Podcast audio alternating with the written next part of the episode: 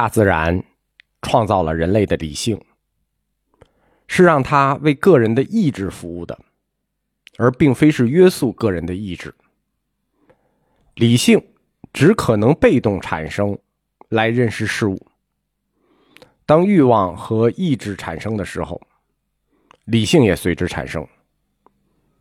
换言之，理性出现的前提是对象事物它已经被赋予了意志或欲望的动机，因此理性是无法看透事物的，并且也无法把握事物真正的本质。真正能把握事物本质的是意志。这才是人类心灵中唯一永恒的东西，是意志对事物有不间断的去追求的目的，以及对那个目的的执着。意志它统一了所有表层的意识，意志统一意识，把所有的表象、思想、理性、知识，它都凝结起来，并与它们形成一个连续和谐的整体。即我们理性所认识的世界，我们理性所认识的世界，本质就是作为意志的世界。或者说，一个人他思想绵延的源泉是意志。在前面，我经常用“欲望”这个词来代替意志，就是谈到意志的时候，我就用欲望。人类的，在叔本华的定义里，这种替代。就是用“欲望”这个词替代“意志”这个词是很不恰当的。我做这种替代，主要是因为用人来举例子的时候，我们用“欲望”和“理性”这一组词做解释，会更容易让同学们理解。因为欲望这部分的意志，对吧？它也是意志。欲望这部分意志，你自己能感觉到，欲望是意志的部分。但是意志它所覆盖的范围，是要远远大于欲望的。意志的范畴覆盖了人类精神性的各个方面，比如记忆，比如信念，比如性格，甚至包括人的肉体，它也是意志的产物。你的记忆为什么也是意志的产物呢？因为我们的记忆具有选择性。这种选择性就是意志的结果。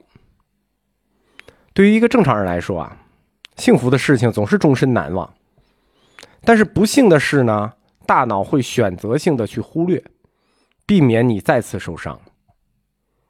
而抑郁症患者其实恰恰是相反的。我们最常见的例子就是股民和赌徒，对吧？炒股的人和爱赌博的人。他们取得的胜利呢，总是被他们一再的提起，他们是如何胜利的；而失败呢，走麦城滑铁卢呢，他们都转眼就忘。人类记忆里头这种记吃不记打的行为，就是意志在捣鬼。叔本华指出，记忆不过是意志的仆人。不光记忆是意志的仆人啊，人的性格也受到意志的支配。性格也是由意志决定的。一个典型的误会是，认为人类的性格它属于后天形成，就是性格是后天产物，它是教育与环境的结果，是人类理性的表现。其实错了。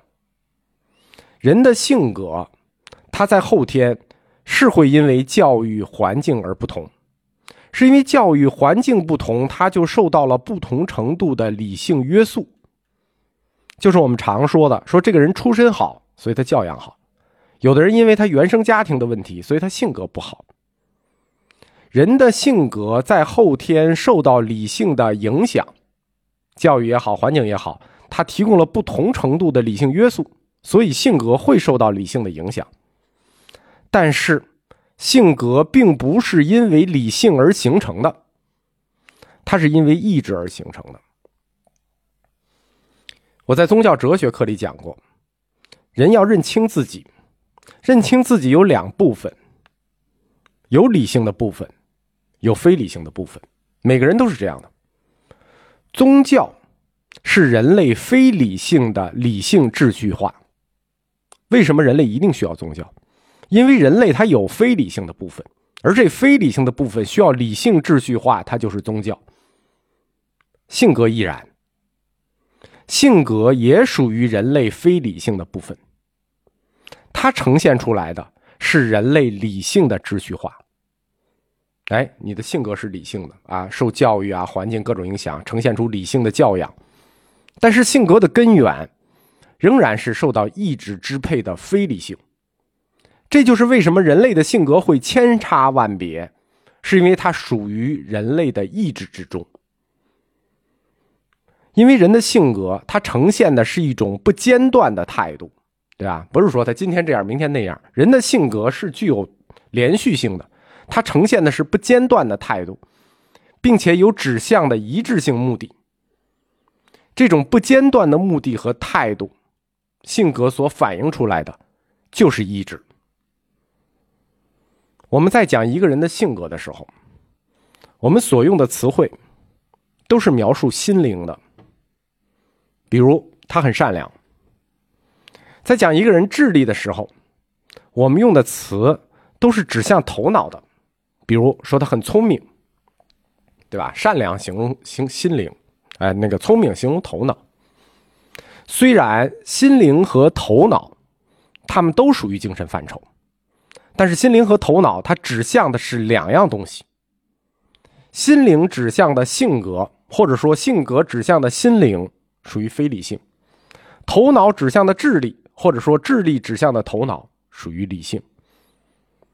我们常说一个人的智商与情商，其实指的就是大脑与心灵。一个人他有善良的性格，实际上就是说他有善良的意志。有善良的意志，比一个聪明的头脑其实更加深刻，而且更加可靠。你很聪明，就是说你智商很高。高智商的人很容易赢得别人的羡慕。哎呀，你很聪明，但是他并不一定会得到人的爱慕，因为聪明的坏人到处都是，对吧？他是很聪明。人类的情感需求是有三个层次的：被羡慕、被爱、被尊敬。羡慕和爱慕这两者是有本质区别的，你们懂的。黑格尔说。在人类的精神生活里，最高一级的领域是宗教。在所有的宗教里头，神都承诺说，我们要奖励那些拥有卓越的意志和善良的内心的人。从没有哪个宗教的神说要奖励那些仅仅拥有聪明的头脑和超强智力的人，无一例外。不光是人的记忆、信念、性格。这些精神因素，它属于意志的一部分。人的肉体，它实际上也是意志的产物。